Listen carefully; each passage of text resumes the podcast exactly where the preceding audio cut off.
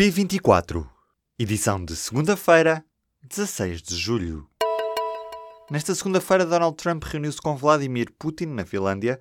O presidente dos Estados Unidos pediu melhores relações entre os dois países e felicitou a Rússia pela organização daquele a que chama de melhor mundial de sempre. Antes do encontro entre os dois, Putin defendeu ser necessário abordar as atuais relações entre Washington e Moscou. O Ministério Público pediu na manhã desta segunda-feira prisão preventiva para 54 dos 58 detidos do grupo Motar Hells Angels. A decisão deve ser tomada no máximo até esta terça-feira. O processo envolve acusações de associação criminosa, tentativa de homicídio, roubo, ofensa à integridade física e tráfico de droga. Os reclusos vão passar a ter acesso a consultas de VIH e hepatites virais na prisão. Os Ministérios da Saúde e da Justiça vão investir 7 milhões e meio de euros até 2020 na tentativa de erradicar estes vírus da população reclusa. Só neste mês vão ser inauguradas 12 novas camas para inimputáveis em Lisboa e na prática vão ser 1.500 os reclusos que vão passar a ter acesso a estes cuidados de saúde. Esta quarta-feira discutem-se no Parlamento 14 projetos de lei sobre cantinas e alimentação nas escolas. Numa posição mais extrema está a proposta de regresso à gestão pública das cantinas, pedida pelo Partido Comunista Português, o Partido Ecologista aos Verdes e o Bloco de Esquerda.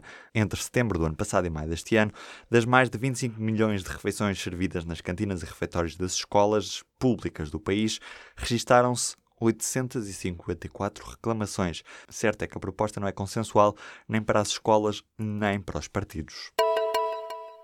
Um estudo concluiu que a população idosa portuguesa é, em geral, pouco saudável. Só 9% dos idosos têm boas condições de saúde, ao contrário dos 58% de idosos alemães que se definem como saudáveis.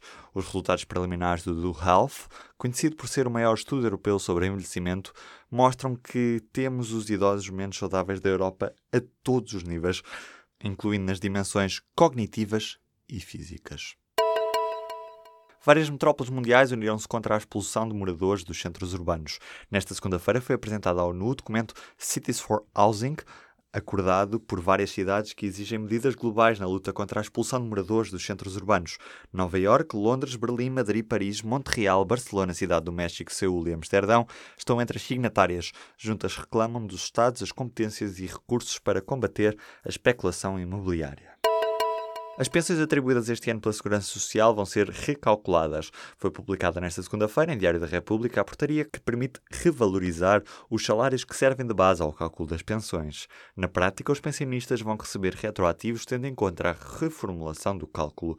Compete ao Governo determinar os valores dos coeficientes de revalorização a aplicar na atualização das remunerações registadas.